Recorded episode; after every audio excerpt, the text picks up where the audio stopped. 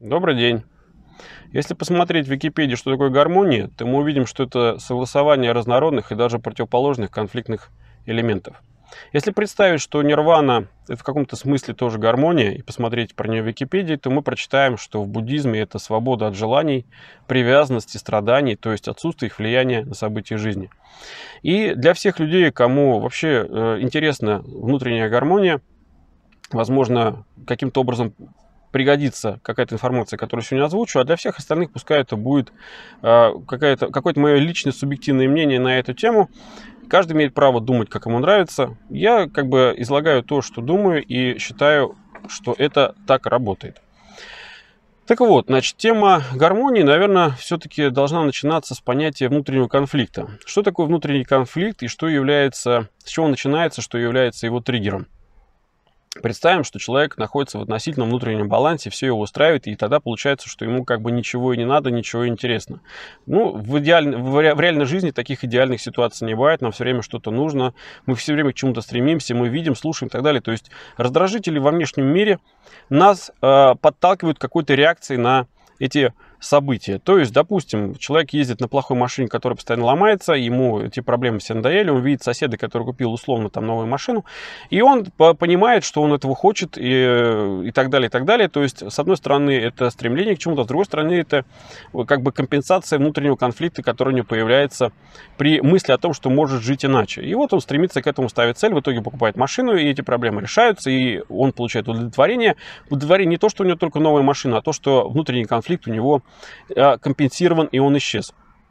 Я привел очень примитивный пример, но во всем остальном работает так же. То есть, э, в принципе, вот процесс перехода внутреннего конфликта э, в большинстве случаев происходит как раз в желании. То есть, да, желание обладания, пользования и так далее. Вот, достижение каких-то отношений с человеком, достижение какого-то результата и все вот это вот. То есть, и для локализации этого конфликта необходимо формирование этой цели, поиск средств для ее достижения, достижению и, по сути, удовлетворения тем самым формирует э, как бы смысл жизни, то есть смысл что-то делать, чему-то стремиться и так далее, так далее, так далее. Откуда берет своим началом внутренний конфликт? Ну, естественно, все, как скажут психологи, все идет из детства. Ну, допустим, представим, что есть ребенок, которому как бы все разрешается, и он делает и получает все, что хочет. И, но когда ему говорят, что вот это, допустим, нельзя еще что-то, то это формирует, э, как вызывает у него внутренний конфликт, потому что он это хочет, но это нельзя, или надо по-другому и так далее. И чем больше ребенку разрешается, чем меньше ему объясняется, почему так нельзя, еще что-то, тем ему сложнее это понять и осознать, и тем сильнее у него этот внутренний конфликт э, зарождается. Коротко отступлюсь. Знаете, есть это определенная модель у родителей, когда говорит ребенок, я вот это хочу, или вот это хочу делать, а он говорит, а я хочу, чтобы ты вот это делал. Это совершенно неправильно, потому что в этот момент э, родитель переходит просто, либо поднимает ребенка на свой уровень, либо сам опускается на уровень, уровень и противопоставляет свое желание желанию ребенка. Тем самым ребенок э, вправе в этот момент действительно требовать удовлетворения своих желаний, потому что они наравне. Теперь кто кого, да, так скажем, кто кого перекричит или переплачет или еще что-то. И, естественно, единственный способ каким-то образом локализовать вот такие вот как бы истерики ребенка, это не настаивать на том, что твое желание сильнее только потому, что ты сильнее и больше весом, и ты можешь наказать и ударить или еще что-то, не дай бог. Вот. Но то, что ты можешь ему это объяснить, и там вопрос, каким образом ты это сможешь делать. Условно, самый простой способ – это формирование нады. Я почему рассказываю? Потому что как раз основной конфликт у людей это из-за того, что они не могут получить э, то, что хотят, только потому, что должны совершенно другое, или потому, что они не могут этого в, си- в силу отсутствия возможностей. Да? Там, помните, как выпьем за то, чтобы наши желания совпадали с нашими возможностями. По сути, это тост за внутренний баланс и за гармонию. Так вот, значит, э, дальше ребенок, когда растет, э, у него дальше в зависимости от его, от его психотипа и формирования его модели мышления может э, по-разному проецироваться вот этот внутренний конфликт если, допустим, человек интроверт, то у него, к примеру, может формироваться а, этот конфликт и направляться, направляться на него самого. То есть человек внутри себя сам это переживает, начинается самокопание, самобичевание, компенсация внутренняя этого, уход от этого, там, какие-то занятия для того, чтобы отвлечься от этих мыслей и так далее, и так далее. То есть, ну, это одна модель, да. Другая модель, когда условно человек а, как бы категорично экстраверт, и он проецирует себя вовне, и, соответственно, в свой внутренний конфликт он, скорее всего, будет компенсировать и решать во внешнем мире какими-то нападками на других людей и так далее, и так далее. То есть, ну, понятно, что это разные модели. Трансформация внутреннего конфликта может э, нести э, как деструктивные, так и созидательные последствия. То есть, э, допустим, человек хочет что-то изменить, к примеру, там, да, что-то построить, ну, чтобы было совсем понятно. Если стоит на какой-то земле старый дом, то для того, чтобы появился новый, нужно старый сломать. И, соответственно, э, созидание нового дома вносит деструктив в дом прежний. А теперь представим, что это э, уже не дом, а какие-то человеческие отношения. Для того, чтобы их поменять, нужно, получается, старые отношения уничтожить, а новые создать. Естественно, те люди, которые привыкли к тем отношениям, которые привыкли, они этому противятся, и они воспринимают новые отношения как э, деструктивные. Они не осознают их пользы и так далее. Поэтому это все проходит через такие, так скажем, тернии. Да? Отношения это все не так просто. Тем более отношения других людей, которые живут в своем э, как бы мире личном, да, виртуальном своем мире, и им непонятно, чего ты от них зачастую хочешь. В чем отличается гармония от нирваны? Во-первых, как раз она и отличается вот отношением. Отношение к себе, своему внутреннему миру и миру внешнему и другим людям в этом мире. И наиболее распространенная модель, при которой внутренний конфликт компенсируется как раз во внешнем мире за счет внешнего мира и в худшем его проявлении за счет других людей. А, ну, крайняя степень подобная, да, она проявляется у определенного процента, пускай, так скажем, небольшого, людей, которые вообще весь свой внутренний конфликт, свой, весь свой негатив, вот весь свой дискомфорт, они компенсируют на других, выплескивая. То есть в обычной жизни, я уж там рассказываю как бы по своей работе, что часть клиентов, они, результат для них не самое главное, когда они э, чем-то недовольны, они пользуются поводом для того, чтобы вылить из себя тот негатив, который накопился, то есть они используют как бы человека, которого которого в чем-то виноватым, как унитаз, в который можно вот эти свои помои выгрузить. Он ищет таких возможностей в течение дня, там, не дай бог, что-то ему кто-то сказал, не понравилось, еще что-то, то есть они взрываются. То есть мы множество видим примеров этому, как на дорогах, какие-то конфликты, они абсолютно люди неадекватные, они просто как будто бы только ждали спускового крючка, и все, и тут же у них весь их негатив превращается там в потасовки, драки и во все что угодно. Вот это, так скажем, крайняя степень, и на его примере можно вот показать вот такую модель. Нирвана – это, знаете, такое есть китайское еще такое понятие, как бы дзен. А, оно, я считаю, синтетическое, как бы как гармония ее э, воспринимать нельзя, потому что нирвана это отстраненность, это уход от всего и попытка себя оставить без каких-то внешних раздражителей. Естественно, в таких идеальных условиях, конечно, можно быть самим собой в гармонии, когда тебя никто и ничего не беспокоит. То есть, грубо говоря, хочешь перестать переживать по поводу людей, езжай на необитаемый остров, и у тебя проблем с людьми не будет, только потому, что и людей не будет.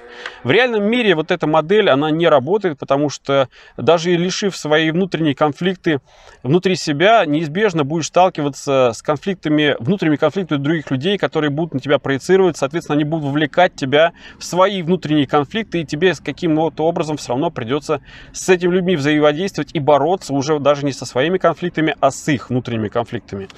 Ну, как бы как, какая-то минимальная компенсация этого всего, это вот несколько путей. Допустим, первое это создание своей условно аудитории, своего круга, то есть э, круга для снижения уровня конфликтов, то есть создание единомышленников, как угодно, да, семья, друзья, близкие люди, с которыми завязываются связи, экономические, родственные, финансовые, близкие, дружные, какие угодно. И создание вот этих связей помогает локализовывать множество конфликтов, которые возможны с посторонними людьми, но уже невозможны с близкими людьми.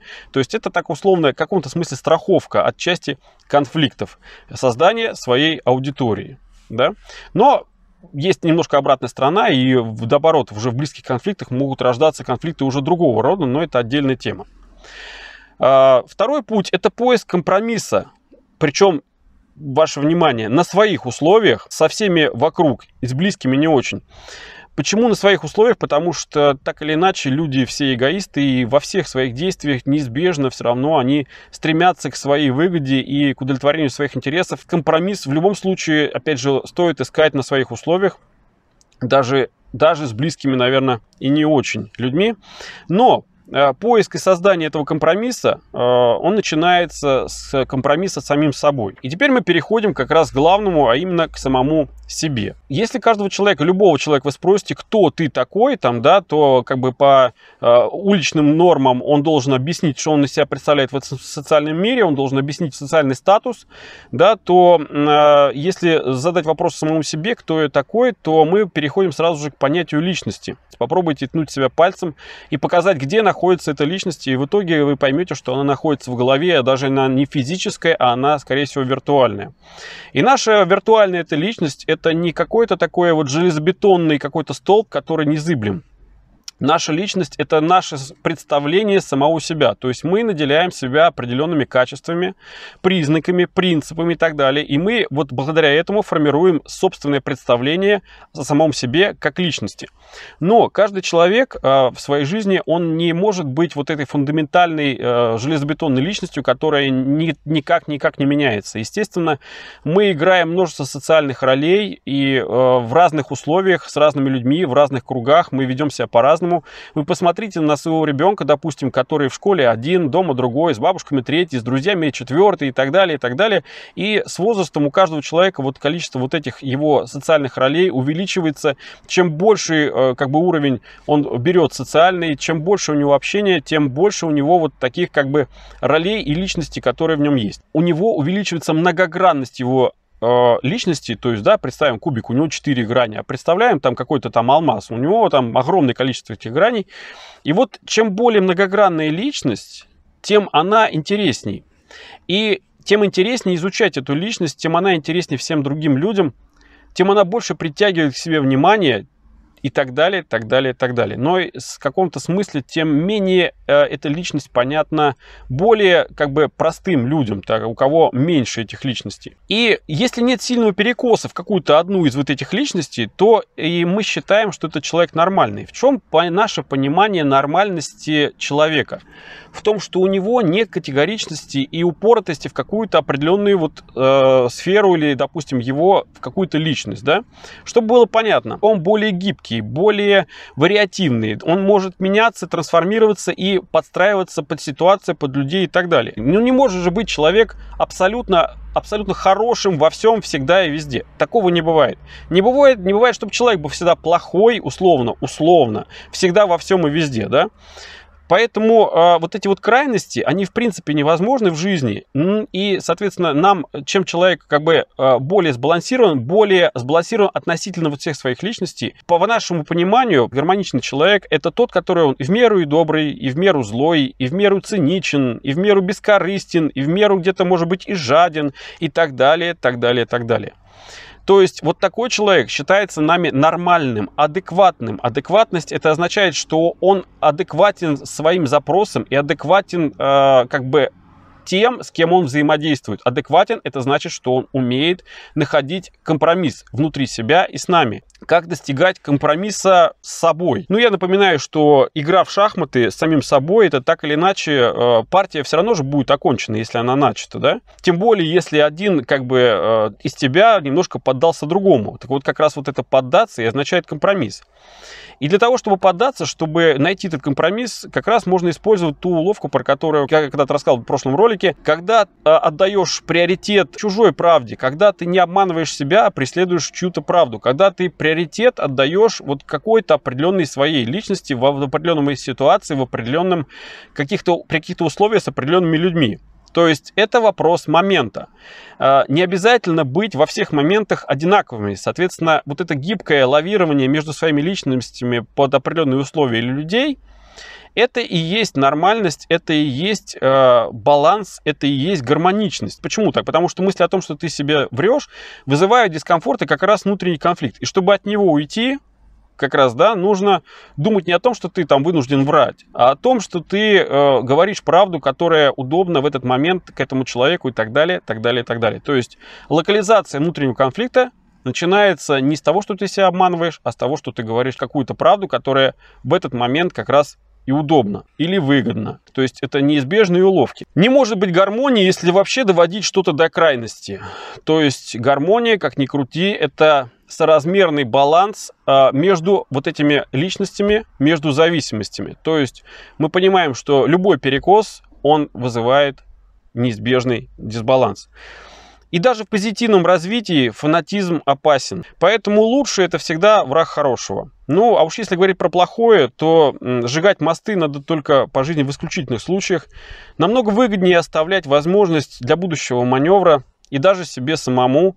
Тем самым можно избегать создания в себе запретных плодов и избегать какого-то вот этого однополярного развития, которое неизбежно вызовет обратную реакцию в тебе самом. Я сегодня достаточно такой, как бы записал большой ролик, объемный. Короче, у меня, наверное, вряд ли получится, поэтому я оставлю это как есть. И кому интересно, важно, тот разберет эту информацию по частям. Надеюсь, сможет применять это для своей выгоды, для своего удобства, для нахождения компромисса с самим собой и для того, чтобы ну, более гармонично и, наверное, все-таки счастливо жить. Спасибо.